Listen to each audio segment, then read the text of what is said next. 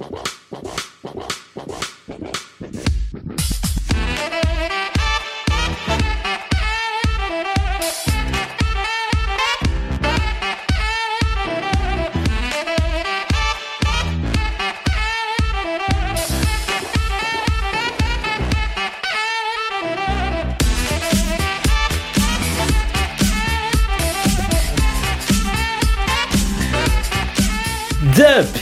is in, amigos! Sejam bem-vindos a mais um podcast do On The Clock, ao primeiro comemorando três anos de On The Clock. Diga olá, David Chodini. Olá, Felipe Vieira, olá. Primeiro quero lhe parabenizar por esses três anos, né? Ah, obrigado, é, obrigado. É, e de muita sorte para você, por poder conviver comigo também e tal se sinta essa pessoa privilegiada. É quase um casamento. Praticamente. Várias vezes eu já ouvi essa, aquela frase. Deve estar com o Felipe no WhatsApp. Ou fala mais com o Felipe do que fala comigo. Eu já ouvi isso também, cara. É. Ah, o Davis responde rápido, né?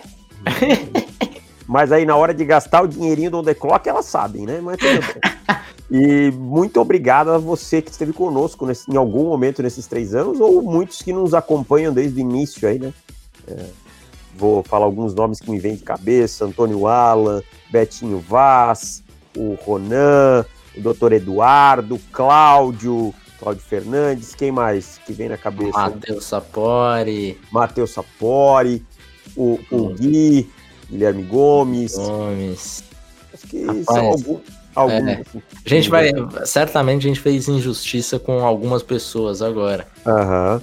Mas é, vocês sabem quem vocês. Isso. É, quem são que, que estão com a gente desde o começo. Então, realmente, muito obrigado para todo, todo mundo que, que acompanhou a gente desde o começo e para quem tá chegando também agora, também faz parte dessa história.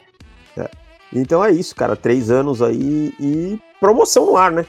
Que é mais. Promoção no ar. Se você não é assinante anual, agora não tem mais desculpa. Né? É, a, é a chance de virar assinante anual. Lembrando que assinante anual ganha o guia do draft né, de 2021. Já, já vai ficar, já não vai precisar mais se preocupar com isso, vai receber assim que for lançado. Ganha o guia que a gente vai lançar agora em setembro, dia 10 de setembro, é, a gente vai lançar o, o guia de 50 jogadores para conhecer para pré-temporada, da pré-temporada de, de, prospectos, para já ir se familiarizando com o draft 2021. Ganha desconto nos nossos cursos de scouting, né? Já temos o de running back, o de cornerback é, é o próximo.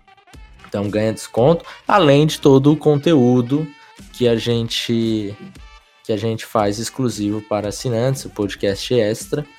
E falando em conteúdo, Davis. Exatamente, é isso que eu ia falar. Ah, você acha que aqui é tudo uma coisa ligada com a outra, tudo conectado. É, falando em conteúdo, a gente tem sangue novo no time, Davis. Sangue novo, é mais gente para trazer conteúdo de qualidade tanto conteúdo aberto quanto conteúdo para assinantes, né? Então a gente tem três novos nomes agora na equipe: é o Alexandre Castro, o Claudinei Júnior e o Daniel Silva, que chegam e a partir de semana que vem já devem ter os seus textos aí começando a, a, a rodar no site e tal. Então, sejam bem-vindos e vamos trabalhar. Isso aí. Então, bem-vindo, Alexandre, Alexandre Castro, que também é um cara que estava né? Era um, era um dos ouvintes que estava com a gente há bastante tempo também. É, o Claudinei que tá chegando, o Daniel Silva, enfim. É, também agradecer aqui, deixar publicamente agradecido todo mundo que participou do processo seletivo, né? Uhum. Infelizmente a gente não consegue colocar todo mundo no time, mas muito obrigado a todo mundo aí que, que mandou e-mail, que fez o scout. Davis, temos Diga. Temos bastante coisa para fazer hoje. Já fizemos bastante, já demos bastante recados. Mas temos mais. Temos comentário do Felipe Amorim que está extremamente bem tá feito. On fire. Tá on fire. Que eu, eu, eu, não li todo o comentário ainda, mas eu li só o primeiro cenário eu já fiquei, rapaz, como que eu vou responder isso? Então estou curioso. Mas antes da gente ir para esse comentário do Felipe Amorim, é, essa semana começou já, né, o, o training camp com, com equipamentos, todo mundo com pad, o negócio começou a, a andar de verdade, né? Não mais aquele treino que o cara fica andando, é, fingindo que tá fazendo lançamento, o outro fingindo que tá fazendo a recepção, todo mundo fingindo que tá indo muito bem. Começou de fato o treinamento. Então, já tivemos algumas lesões.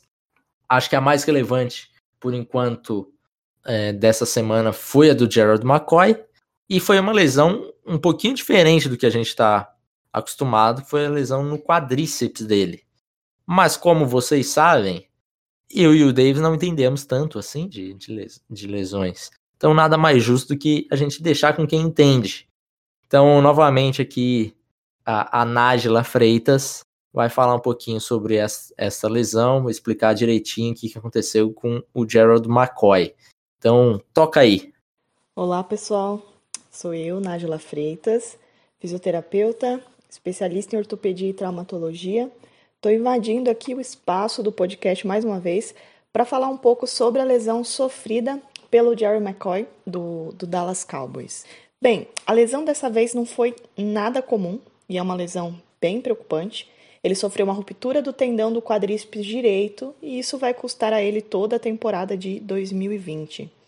É, o jogador sofreu essa lesão logo no primeiro dia de atividades com equipamentos e ele acabou se machucando ali sozinho, né, totalmente sem contato. Inicialmente, ali a equipe tinha um certo receio de que poderia ser uma ruptura do ligamento cruzado anterior, que é o temível LCA aí, né? Mas após a ressonância magnética foi confirmada a ruptura do tendão, o que não é menos preocupante do que um LCA. Trazendo aí inicialmente um pouquinho anatomia, para vocês entenderem um pouquinho mais sobre a lesão, o músculo quadríceps, como o próprio nome diz, é um músculo aí de quatro cabeças. Então, dentro do músculo quadríceps, a gente tem o músculo reto femoral, vasto medial, vasto lateral e o vasto intermédio. E esse músculo cobre completamente o osso do fêmur, né, a coxa, e é um dos músculos mais fortes do corpo humano, um dos maiores e mais fortes do corpo humano.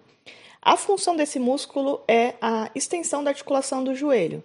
Então, assim, ele possui um papel totalmente chave em todos os movimentos que envolvem aí o esticar do joelho. Então, basicamente tudo, né? Caminhar, subir escada, levantar da posição sentada. Então, ele é um músculo aí essencial. Uma coisa que eu achei interessante até trazer aqui foi que muitos viram o vídeo do momento da ruptura e me perguntaram, Nájila, como? Porque parece que não aconteceu nada. É difícil de identificar o que aconteceu ali naquele momento. Vou tentar explicar de uma forma mais simples possível. Durante o vídeo dá para ver que ele estava numa posição ali, uma postura agachada, onde o quadríceps dele estava contraindo de forma excêntrica. Esse tipo de contração é o momento que o músculo fica totalmente alongado, então o músculo fica muito esticado, e em consequência, o tendão também fica bem esticado, tá? Mas só para vocês terem uma ideia da força estimada que precisa para ter a ruptura, é só pegar o peso dele. Peguem o peso daquele cara, do McCoy, que eu não faço ideia, ele deve pesar muito. E aí, para ter essa ruptura, é basicamente 20 vezes o peso corporal dele. Então, realmente precisava de uma força muito grande para ter essa ruptura, tá? Então, ela realmente não é comum nesse esse tipo de lesão no camp para um tendão ele romper nesse nível é porque ele atingiu ali seu ponto de falha, que é comum quando tem sobrecarga, tá, no tendão, ou algum, alguma patologia crônica, como por exemplo, ele já tinha tendinite, já tinha algum problema de inflamação ali da região, e aí faz com que o tendão fique mais fraco e mais propício a romper também. Mais um fator, um ponto que foi levantado justamente por ser o primeiro jogo, é, o primeiro treino, perdão, era se isso estava correlacionado à redução do treino. Então, essa redução do treino, eles estarem voltando, estarem voltando agora, é, se isso poderia ser mais propício a ter mais lesões. Eu diria que sim. Eu acho que vai ser uma temporada que a gente vai ver mais lesões, sim. Então, o tendão ele atingiu o seu limite e, em consequência, levou uma lesão ali bem séria para esse tipo de mecanismo. Nesse caso, o tratamento é sempre cirúrgico, deve ser realizado ali o mais rápido possível, no máximo em 72 horas, para não correr o risco do tendão que foi rompido ele se retrair. E aí, se ele se retrai, fica mais difícil juntar essas bordas que foram rompidas para eu poder fazer, é, para o cirurgião poder fazer a sutura ali na região, né? Que a gente fala que é uma sutura término-terminal ali dos cotos. Então, tem que usar ali um, um, um reforço grande para conseguir manter esse tendão bem ancorado, tá? Então, realmente é uma cirurgia complexa, tá?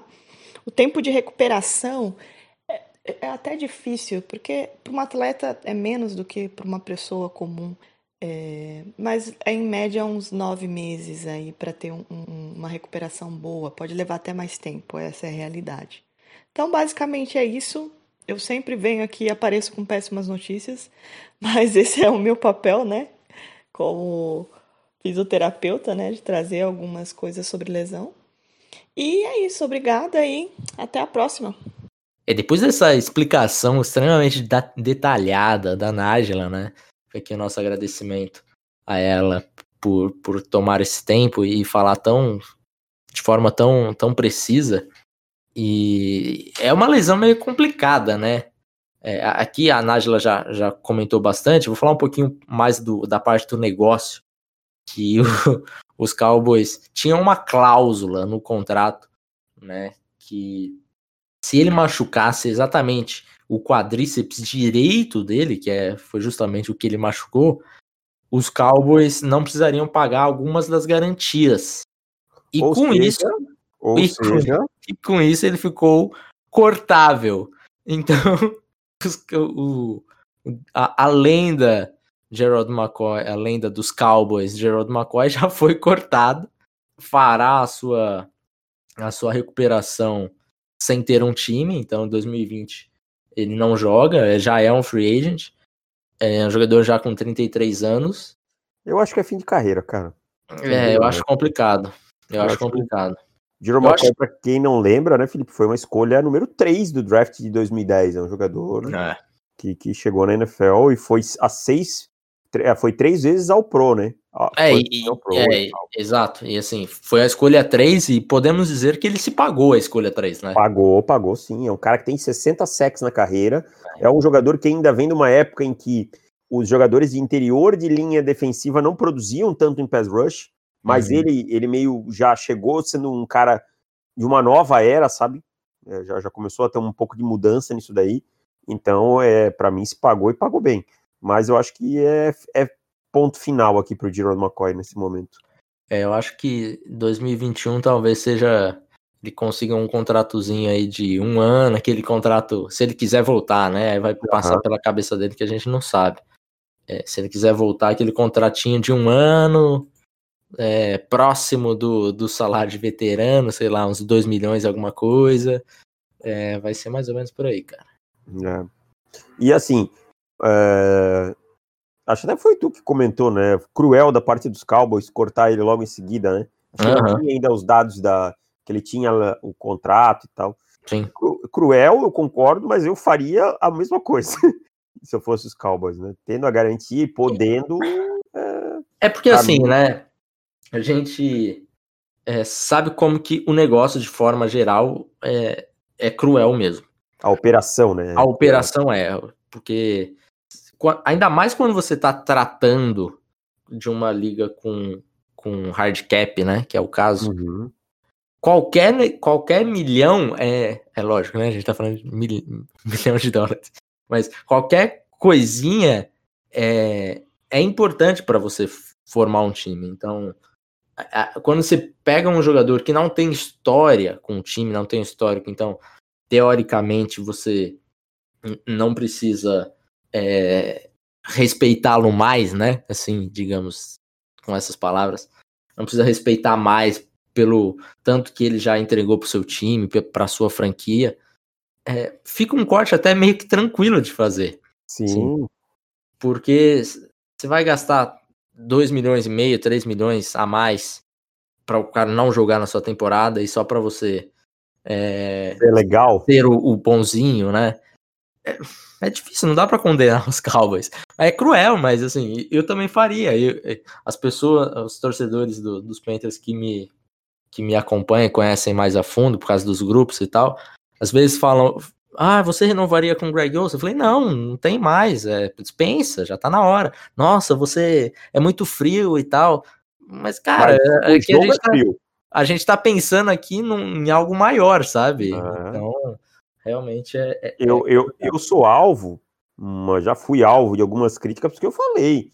Se pintasse uma troca boa agora, aos 31 para 32 anos, pelo Von Miller, já tendo draftado o Bradley Chubb, mas eu faria tranquilamente, mas eu tô falando de coisa boa, tal, não, não nem usei os termos. Mas eu faria, não tenho esse apego a jogador, sabe? É... O Tom Brady tá indo jogar em outro time, cara. Isso prova como o NFL é. Se, eu, se alguém falasse cinco anos que o Tom Brady não iria acabar. É que a gente a tá falando. A gente tá falando do, do Brady com 42, 43.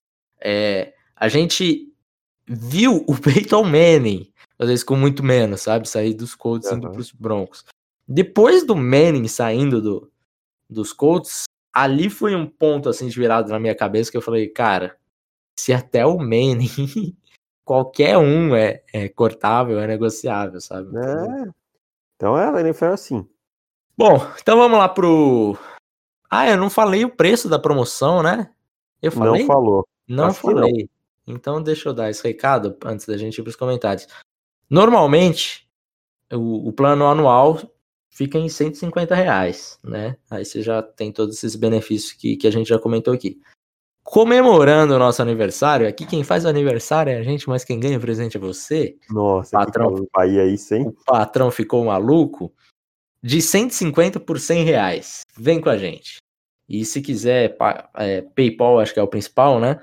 Mas se quiser ir pagar com boleto, com PicPay, com transferência, com Elo, fique à vontade que a gente dá um jeito. Dá um jeito, brother. Que o cliente vale alimentação. Tá em primeiro lugar.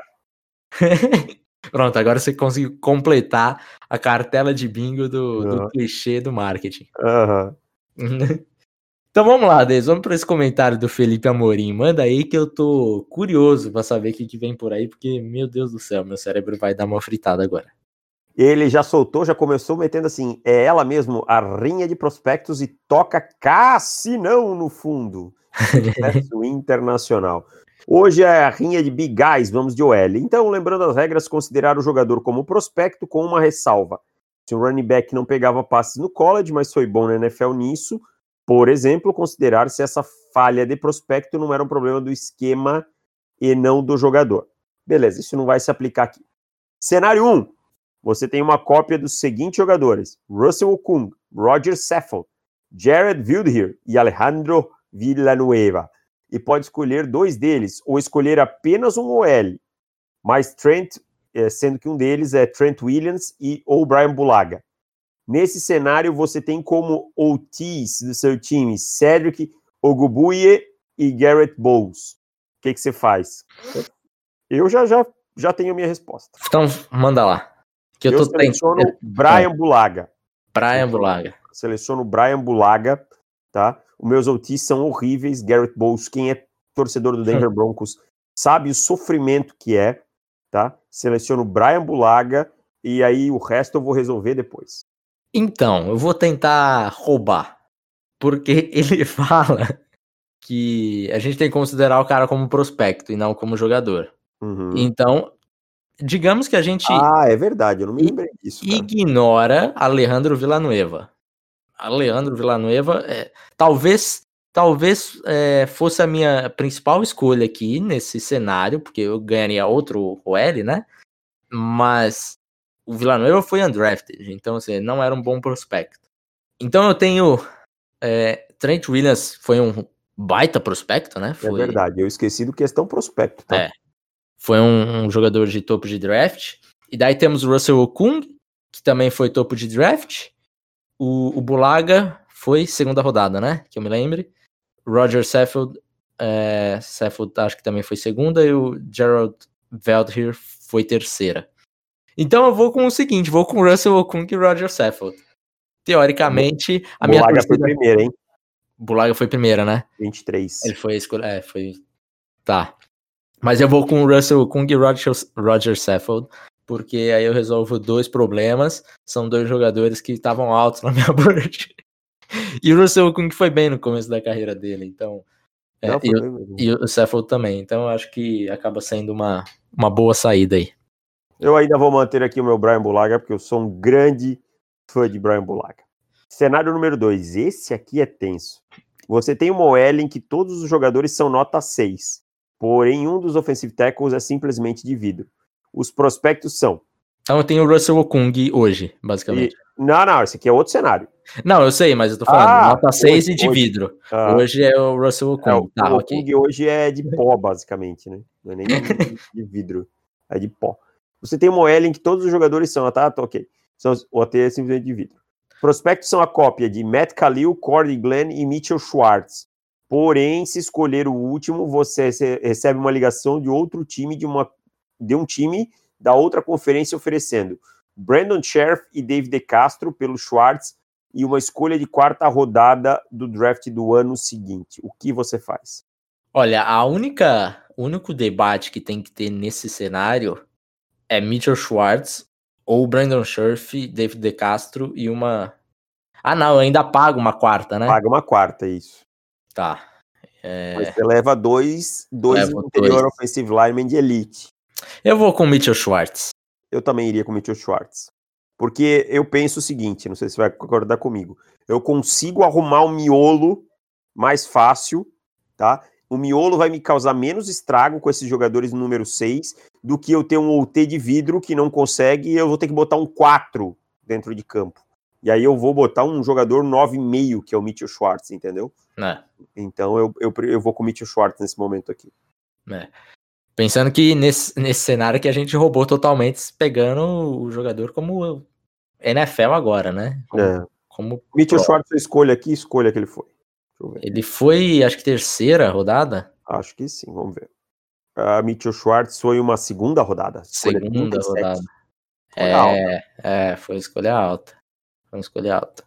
E partindo para o último comentário, esse aqui para mim está mais fácil, mas vamos ver o que você vai pensar. Ah, mais Você precisa de center e tem disponível a 33 e uma troca antiga. Certo. estarão na Bird.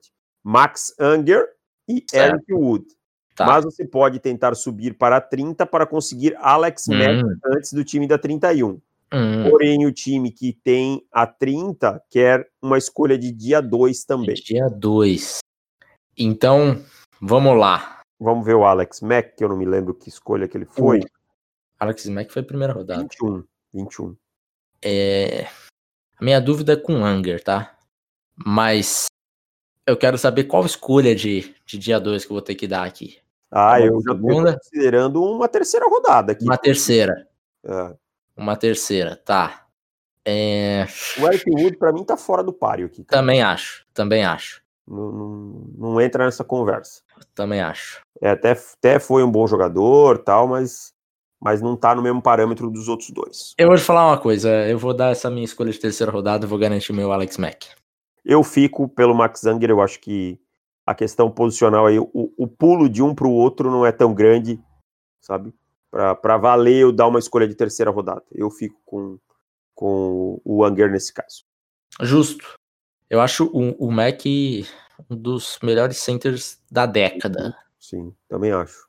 Então, teria ele aí por 10 aninhos, tranquilo, sem problema. O, o, o Anger eu acho que depende um pouquinho do meu esquema também. Eu gosto muito dele, mas acho o Mac outro patamar. Então, é, não, eu acho mais jogador, mas é o que eu digo assim, o pulo não vale. eu pagar, Sim. sabe? Sim. Fechamos? Esse, esse foi bravo, bicho. Deu foi uma bravo, suada aqui, deu uma suada. Mas é bom, é bom demais. Como esse tipo de comentário é bom demais. E caiu bem, porque no, hoje nós vamos falar de linha ofensiva, Davis. Neste, neste podcast faremos o, o nosso ranking e daí tá incluso offensive tackle e inside offensive lineman. Então, é, a gente achou, achou mais legal de início manter todo mundo junto, né? É, porque. É o L. É o L. A gente sabe que as pessoas. Perdão ao, ao Rafão, que ama o L, é, coordena, é treinador de OL, mas as pessoas gostam mais de falar de quarterback, de running back. Not too sexy. É, não é, não é tão sexy. Então, colocamos tudo junto e a gente vai falar dos principais. Vocês já sabem como que funciona o drill. De quinto ao primeiro, eu não sei o ranking do Davis, o Davis não sabe o meu. Embora eu acho que esse ranking também vai ficar parecido. mais uma vez, Davis. Vamos Solta lá. Meu quinto, Samuel Cosme, de Texas, offensive tackle. Meu quarto, Trey Smith, de Tennessee. Trey Smith jogou como tackle, jogou como, como guard. Nesse momento aqui estou tratando ele como guard. Meu terceiro, Creed Humphrey, center de Oklahoma. Meu segundo, Wyatt Davis, guard de Ohio State. Meu primeiro, claro, Penny Sewell de Oregon. Olha, os jogadores são os mesmos, mas eu quero fazer uma grande, uma grande, grande, grandiosa menção honrosa ao Josh Myers, é um jogador que eu gostei bastante. De Ohio State, muito de bom. Ohio State, jogador de interior de linha ofensiva. Aliás, a classe de interior de linha ofensiva me agradou bastante. Também gosto. Tá. Gosto bastante.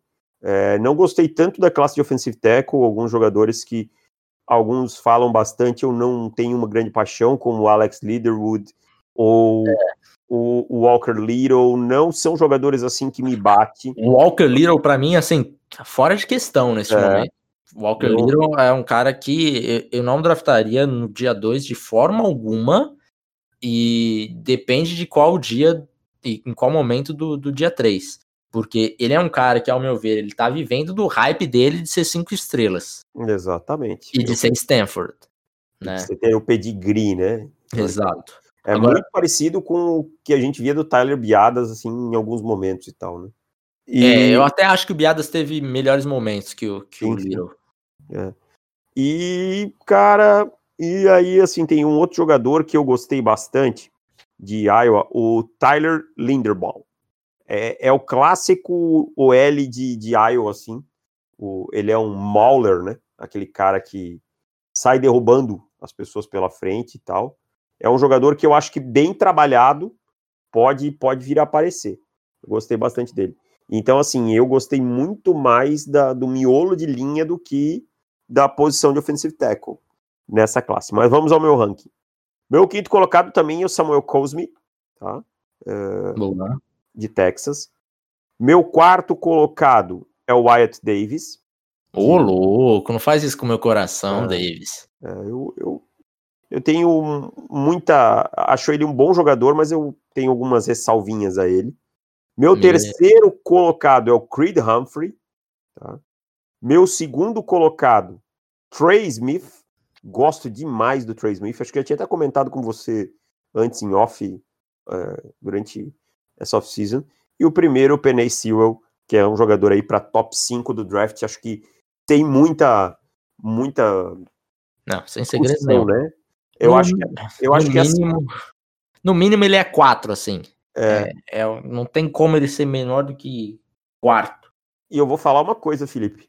É um Hum. jogador que eu não me impressionaria se ah, o time que vai ter a primeira escolha do draft não vai escolher quarterback, já tem seu quarterback, né? Lá, seja Washington confiando no, no Dwayne Haskins. Precisa Dolphins. É, é, precisa um offensive tackle. Não tô nem dizendo se esses times são, precisam ou não. Tô só supondo, tá? E não trocou, ninguém pagou, ninguém quis pagar a primeira, tal. Eu não me espantaria de Penny Sewell ser a primeira escolha geral do draft. Aham. Agora vamos falar um pouquinho da minha menção honrosa que você acabou não, não falando. Rashawn Slater, de Aí, aí, Northwestern. deu, deu pau no meu fone. Aí, pode- desculpa, deu pau no meu fone. Pode falar de Tá. novo? Antes de eu, de eu começar a falar do meu ranking, um- uma menção honrosa que você acabou não citando, o Rashawn Slater, de Northwestern, right tackle. Eu fiquei com tris, eu fico, fiquei com o coração doído de não colocá-lo ele no meu, no meu, no meu ranking. Ele é o meu sexto. Se eu tivesse que continuar aqui, ele seria o meu sexto. Eu preciso... Vou voltar no tape dele, então, por isso não me chamou tamanha. Inclusive, hoje ele deu opt-out e não joga a temporada. Uma pena, mas enfim. É, Tem noção que o, que o Slater, ele, no high school, ele ganhou três, três jogos na carreira dele do high school? Três jogos? Três jogos. Caraca. O time Ele foi era horroroso. Ele conseguiu ir pra Northwestern ainda. Tipo, Isso que é um cara que derrubou Já. a narrativa, né? é, exato. É, mas eu acho que se ele tivesse jogado numa uma universidade, um high school um pouquinho melhor, ele tinha ido para uma universidade ainda maior. Mas ele ter conseguido ir para Northwestern, ganhando três jogos na carreira dele, em três, quatro anos, sei lá quanto tempo, é, é tá de parabéns. Tava ligado isso daí. Agora vamos lá. Número 5, Samuel Cosme. Temos o Cosme na, na, na, mesma, na mesma posição. Jogador é, offensive tackle, né? Uhum. É, jogador atlético, mas eu já vou começar logo aqui dando no meio da, das pernas dele. É, a gente consegue ver o atleticismo no Cosme. Peraí, deixa eu só fazer uma, uma observação ao que você falou. Hum. Dando no meio das pernas dele não é muito difícil porque as pernas dele são muito compridas, né? E, e ele também gosta bastante de entrelaçar essas duas pernas dele, que é uma beleza. É. 6, 7, 300 libras, eu não sei eu não sei se esses números são certos. 67, 300, sei lá. Me pareceu esquisito, não me pareceu ser tão alto assim. É... Ele é muito atlético, a gente consegue ver atleticismo, só que ele tem um problema assim no, no pass protection do kick step dele de ser muito inconsistente. Contra o Caleb Von Chason, um jogo contra LSU. Abertura do ano passado, né? Isso ele sofreu um, um bocado com o Jason. Né? É um cara que tem esse atleticismo, é um cara que vai bem no, no, no jogo terrestre, é, cara físico, mas isso me incomodou mais do que deveria. É, a gente vê ele indo bem para o segundo nível, você consegue ver esse, esse, esse atleticismo dele em ação. Screen, né? Em screen. Ir lá na frente. É, consegue ver isso no, nas, nas jogadas terrestres, mas ele não conseguiu traduzir esse atleticismo dele é, em, em, velocidade no, no pass protection. Isso me incomodou um pouquinho. Então acho que ele tem um potencial de ser um, um jogador de primeira rodada, mas ele vai ter que resolver isso, porque técnica dele ainda tá um pouco crua. E a gente vê que ele consegue ser melhor do que ele mostrou no tape. É, eu penso assim, eu, eu, eu concordo com a maioria. E tem um outro ponto dele que me incomodou. Como as mãos dele começam baixas na hora de fazer o punch, na hora de atacar, sabe? Uhum. Ele demora a fazer o enquadramento, os, os braços estão lá embaixo, ele não, não consegue colocar a mão no lugar certo em alguns momentos, isso me incomodou. Eu acho que ele é um jogador de grande potencial, sabe? Ele é um jogador que mostrou coisas, ele é um cara que tem aquilo que a gente gosta de falar, de um belo teto, sabe? Mas não é um jogador que hoje eu escolheria se por um top 20. Não, não escolheria. É, é um cara que, se ele pegar. Samuel Cosme ou Austin Jackson? Hum, Samuel Cosme. Uhum. Samuel tá, Cosme. então a gente sabe que Samuel Cosme será uma escolha de primeira rodada. É, ah, sim, a Zay Wilson foi também. A Zay Wilson também foi. É, é, é um cara, para mim, assim, só complementando o que você falou, para não ficar chovendo no molhado, é, é um cara que precisa de algum refino, sabe? Precisa, nesse ano, aproveitar esse ano e mostrar que ele tem mais coisa. Ele ainda é um Redshirt Junior, né? Então é um cara que teve basicamente dois anos aí de. No primeiro ano, na verdade, ele nem jogou, jogou ano passado, né? Então ele tem, tem coisas a melhorar. Mas se você pegar o perfil físico dele e conseguir fazer esse cara se mover um pouco melhor, coordenar um pouco melhor as pernas, se mover, o que eu digo no, no, trabalho de pass protection, melhorar esse uso das mãos, o grab dele também às vezes me incomoda, não é um cara que, que sustenta o encaixe, eu acho que um cara de 6, 7, que tem um braço comprido e tal, tem que sustentar por mais tempo um bloqueio, e isso em alguns momentos ele falha, mas é um jogador que você vislumbra é, é coisas grandes, se ele melhorar. Então acho que ele entra muito por isso aqui também. Sim. Agora vamos para o quarto, que no, seu, que no meu caso é o Trey Smith. Então, já que você está muito mais alto no Trey Smith do que eu, defenda o seu pupilo, que eu vou defender o meu lá na frente. Ah, peraí, deixa eu pegar as minhas anotações. Trey Smith.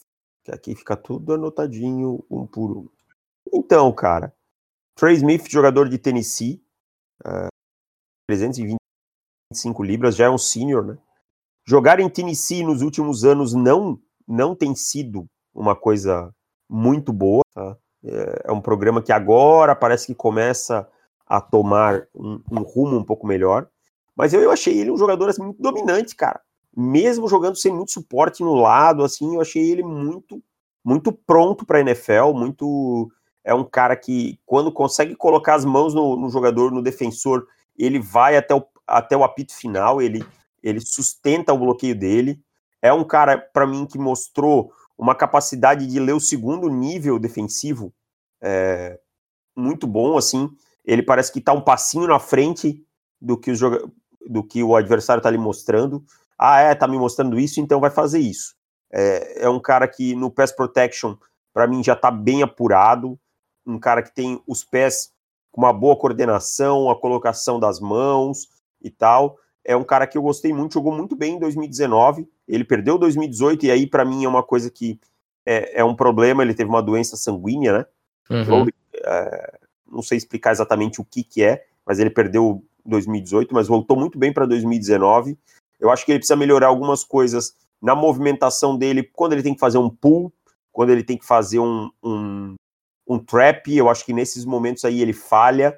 É, a, o quadril dele parece em algum, alguns momentos ser um pouco duro nessas situações, mas é o que eu vejo nele assim mais, mais me incomodou. Mas eu achei ele um jogador muito completo, muito prontinho para a NFL.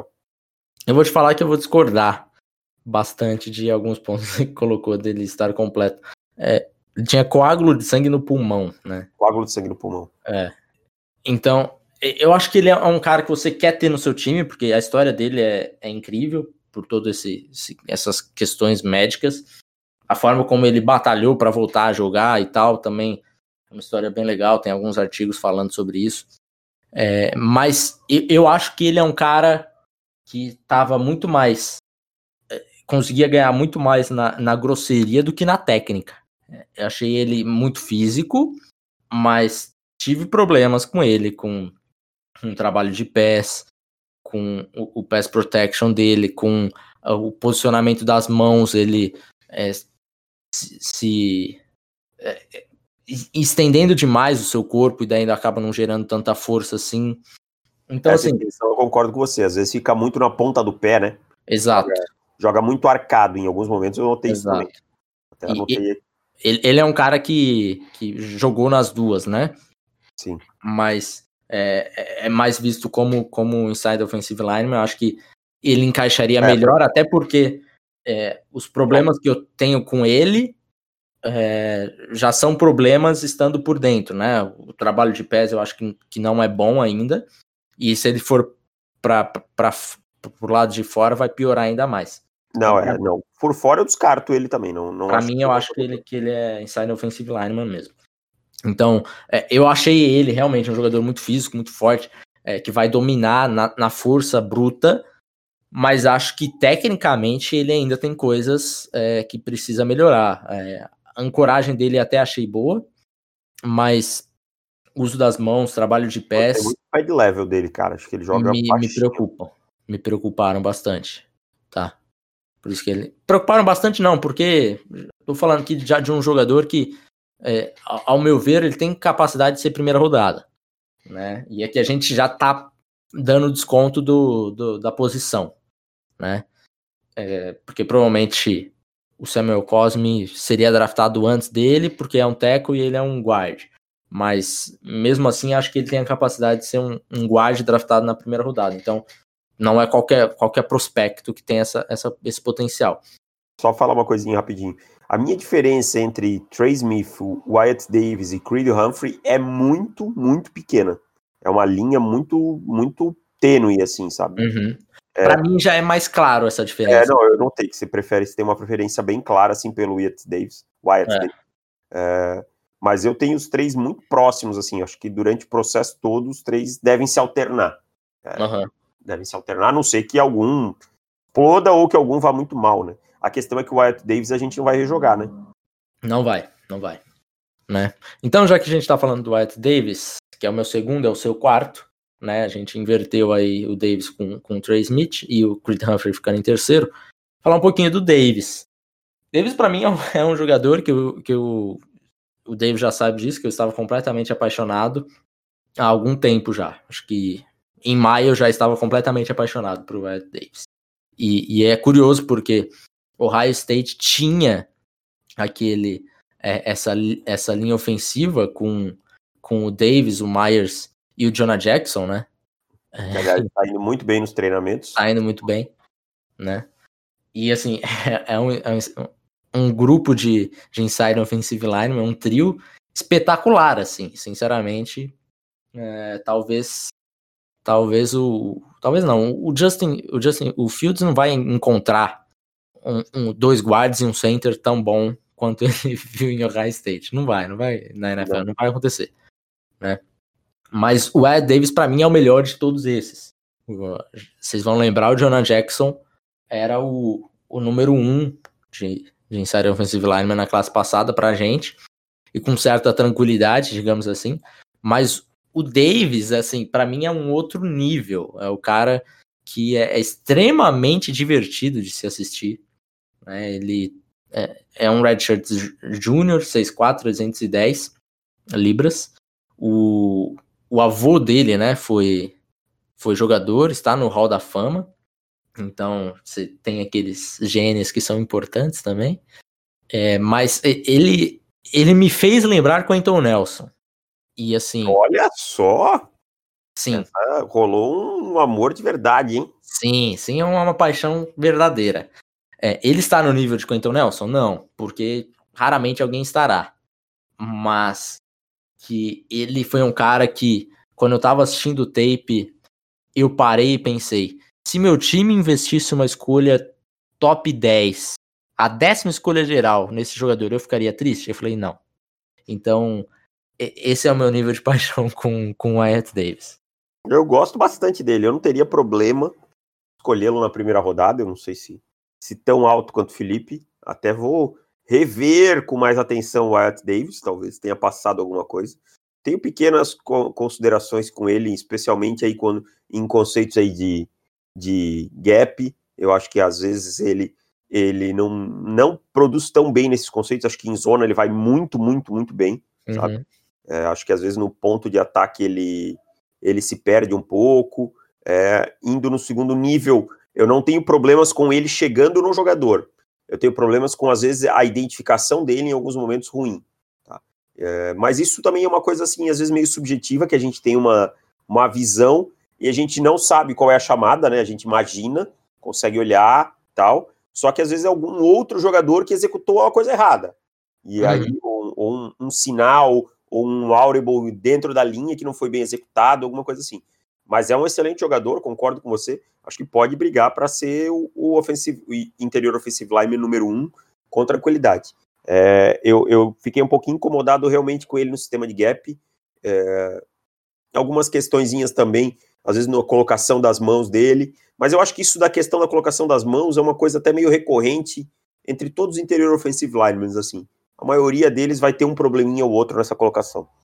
E daí vamos para o número 3, em é. consenso, né? É o 3 unânime. O 3 unânime. O 3 também foi, né? Foi, foi. É, o que eu já esperava no passado, cara, para falar a verdade. É, então. É um cara que a gente já, já comentou bastante dele aqui, né, no, no podcast. É um center, o único center que, que tem aqui no nosso ranking. É, por ser center, se espera de repente ele acabar caindo mais, mas acho difícil se, se o, o, normal acontecer ele não ser uma escolha de primeira rodada também, porque a gente já viu aí com, com anos com, com, que tivemos bons centers, bons prospectos de centers, é, eles foram draftados na primeira rodada, então não é a posição que vai, vai acabar fazendo ele cair tanto. Jogador que tem 6'5", 316 libras, também um redshirt júnior. É, ele é extremamente ágil, né, cara? Muito. E, e isso é, é bizarro. Só que é, é, até complicado porque a gente tá falando aqui do Humphrey, que é um cara, como eu falei, assim, atleticamente falando, mudança de direção dele é, é, é excelente. Só que eu não posso nem gastar todos os adjetivos aqui com isso, porque senão não sobra para o nosso primeiro. Que... É. Alguém usou um termo legal para definir o Humphrey, desculpa, dessa mobilidade, que é, é Mike Eater. É um, um engolidor de mics. Aham. De tão rápido que ele é chegando no middle linebacker. Eu não lembro quem foi. Foi alguém, acho que no The Draft Network, alguma coisa assim. Ele vai muito rápido no segundo nível. É, e aqui é um jogador que também já. Pass protection também não vai muito bem. É, ele estando em Oklahoma, já é esperado que tenha bastante repetições ali no, no pass protection, né? É, é um cara para realmente chegar, dar a camisa para ele e você ficar garantido aí de center se tudo correr bem, se não tiver problemas de, de lesão nem nada do tipo, por, por 10 anos. Você notou uma coisa, não sei se você viu nos treinos dele, é, ele é um cara que é canhoto, cara. Sim, Ele é canhoto, cara. canhoto. E isso aí é até uma certa preocupação na NFL, porque tem um ajustezinho para entregar a bola na mão do, do quarterback, né? No spin da O bola spin, e tal. É. Não Porque- é que seja uma coisa que vale tirar, assim, um sim. problemão e tal.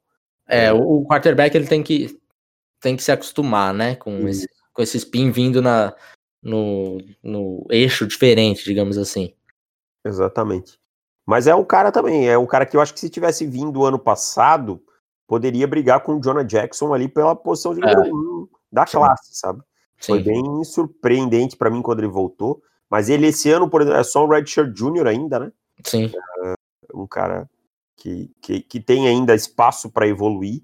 Eu acho que jogando em Oklahoma tem uma boa comissão técnica e tal, pode não ser um time tão versado no jogo corrido tal, mas é uma boa comissão técnica, eu acho que pode tirar coisas dessa temporada. E então é, é isso, é o, é o center pronto para jogar na NFL. E aí temos em primeiro lugar Penei Sewell, aqui o, o unicórnio, né? É, jogador, esse sim a gente pode falar generacional, talento generacional. Ele vai encaixar aí no, no mesmo, na mesma prateleira de Quentin Nelson. Esse. Jogador, jogador que você, você assistiu o tape dele, é inacreditável, porque se você estiver assistindo sem, sem, sem estar com aquela atenção total, né? Às vezes deixa o tape assistindo e tá no sofá, às vezes respondendo um WhatsApp, você vai achar que o cara que fez o- o bloqueio ali no, no segundo nível, no screen, na screen, foi o Tyrande Não é. Mas é o Sewell. Porque esse cara é inacreditável o que como ele consegue se movimentar. É, a mudança de direção dele é, é surreal, é surreal. E ele é um cara que ele bate assim todos os checks possíveis, porque ele é um true junior, então ele vai chegar na NFL com 20 anos. Ah, é Você verdade, né, cara? Ele só vai ter 20 anos. Eu- ele só vai ter tinha 20 anos, cara. E, e você assiste o tape dele, assim, ele domina desde true, true freshman, sabe? E assim, não é. E assim, é fisicamente animalesco, Aham. tecnicamente também, né? Sim, Tá? Tecnicamente parece que é um jogador que veio do high school. Aquele, ó, se fosse NBA antiga que os caras pulavam, era um jogador que parecia que dava pra pular do high school pra ir pra NFL, é. Sabe? Eu acho, eu acho que ele tem, assim, é, no jogo terrestre é, é maravilhoso assistir Sewell. É, e- es- ele consegue fazer dois bloqueios, digamos que em 60% do, da jogada, sabe? Bloqueia o, o Ed, vai pro linebacker, sim. É, é, é o comum dele, é o comum. Já teve casos dele pegando o cara com os dois com uma mão, né? Tipo, Aham. um em cada. É, é absurdo. Tem É. só uma coisinha nele que me incomoda um pouco, eu não sei se vai Diga. concordar. O pad level. Em alguns momentos me incomodou, principalmente em jogada que se estendeu. Teve umas, alguma jogada é, em que o Justin Herbert é, procurava, não achava ninguém, ficava um pouquinho mais, tentava dentro do pocket e aí ele se levantava, tá? Mas assim, não tem 20 anos. É muito, muito corrigível. Muito, muito corrigível. Então, assim, eu acho que é mais um cacuete e ele já é um jogador grande, né? Uhum. Então, é, é ele natural. tem 6'5", mas é, ele parece. Ele não vai ter uma, uma envergadura é, de outro mundo, assim, mas ele parece ter uma, uma envergadura bem confortável, assim, digamos que Sim. é, vai bater uns 70% no mock draft, digamos. Aham. E, e, assim, aí ele se levanta um pouco. É, não, e aí ele às vezes perde um pouquinho a base dele nesses momentos, um pouco do equilíbrio. Mas o que eu tô falando são coisas que, cara, é de uma a cada, sei lá, 40 snaps. Tem, tem uma ou uhum. duas vezes por jogo você vai ver uma situação dessa. Então ele tá muito avançado. Só que é mais um jogador que a gente não vai ver jogar também, né? É, Pac-12 não jogará. É... A Pac-12 não tem nem barulho que vai voltar, né? Não, não, não, é. A, Big Ten ainda tá. Ah, o diretor falou que votou, mas não votou. Ah, não votou. Votou. Enfim, tá essa bagunça aí. Pac-12 é tipo, não, ponto final, sem conversa, e é isso. É, uhum. até, até começaram a, a, surgir alguns boatos de ah, esses caras que estão muito preparados assim, será que eles podem se transferir para uma outra universidade que vai jogar? Imagina o Penny Sewell jogando em Oklahoma, sabe? Coisas parecidas assim, mas acho que não, não, não deve acontecer. Falar caras vão para o PJ pegar o seu agente, para um camp, é. ficar tranquilinhos, às vezes com treinadores melhores do que eles teriam em alguma outra universidade, né? Fazer massagem para aumentar o tamanho da mão já, é. já, começa desde agora. Já desde já e tal. E aí é isso. Então, é, mas assim, não tenho não tenho muita dúvida assim que Penny Sewell vai ser uma escolha top 4, 5 aí. É. E não bobeiem, que pode ser até top, top 1 aí. É, eu acho que ele no jogo terrestre, assim, ele. Se, se não quiser ser muito chato, dá para dar um 10, sabe? Sim. É, na proteção de passe, ele ainda tá um 9. Então ele tem, tem algumas coisinhas ainda no, na proteção de passe que às vezes ele perde a ancoragem, você falou da, do pad level dele. Eu não sei o que acontece, que ele às vezes perde o equilíbrio, às vezes. É, enfim, são pequenos pontos, assim, é procurando pelo em ovo mesmo, mas é, tem coisas a evoluir. A gente não vai ver, mas me falar que, que eu não, não vou ter visto 2020, se eu fico preocupado com isso com o Silvio, nem pouco. Não, pode, não. pode mandar ele pra cá que eu fico feliz da vida. É, tendo ele no meu time, não importa qual seja a minha escolha, vou ficar feliz de qualquer jeito. É, eu também, eu escolheria ele tranquilo, assim. A quem tem Garrett Bowles, meu amigo, teria saído, teria saído do inferno para o céu. Cara, eu vou te falar que depois que, que o, o Gross, o Jordan Gross, se aposentou nos Panthers, que foi um baita left tackle, a gente teve Mike Hammers. Mike Hammers, como é que a carreira dele não acabou no Super Bowl 50? Não sei, mas deveria ter acabado antes. É, Big Mike, grande Michael Warner, que foi o, o, nosso melhor tackle depois da aposentadoria do Gross. Mas o Michael Warner, ele, ele veio de Baltimore, né? Ele já não, veio, já não era o topo não, dele, é. né? Não, já, já, já tava no. Já tava na, finaleira. É, já na finaleira. E, e ainda assim foi o nosso melhor tackle desde a aposentadoria do Gross. Aí tivemos Byron Bell. Nossa. Não sei se você lembra de Byron Bell, mas. Não, nem lembro, cara. Cara, ele foi tackle titular, left tackle titular do Ken Newton por dois anos, duas temporadas. Ele era uma coisa assim que eu acho que o Garrett Bowles é pro bowler em comparação com, com o Byron Bell. Enfim, tivemos vários offensive tackles que, pelo amor de Deus, se eu tivesse um Penicil, eu seria tão feliz na minha vida. Quem vai ser o titular esse ano? Russell Okung. Mas ele tá treinando? Tá mais ou menos, né? Tá com um chinelinho ali, tá no, na sideline, mas aparentemente é ele. Eita, Lele. É. É isso, meu querido Davis. É isso. Fechamos por aqui. É, voltamos terça-feira. Espero que terça-feira eu já tenha, a gente já tenha mais audiência no podcast de assinante, porque a promoção tá aí. Espero que mais gente se torne assinante desse Show on the Clock. Primeiro porque, um, eu preciso casar. Vou usar esse argumento agora sempre. E pagar então, o terreno, né? E pagar o terreno. Então me ajudem, por favor. É. E dois, porque eu também preciso me mudar e tô esperando a pandemia, preciso comprar móveis, me ajudem também, que Isso. móveis não dá, não, não é de graça. Duas famílias serão muito ajudadas se você virar assinante do On The Clock. Família Vieira e Família Chodini. Um abraço para vocês. Por favor. e até mais. Tchau. Valeu, tchau.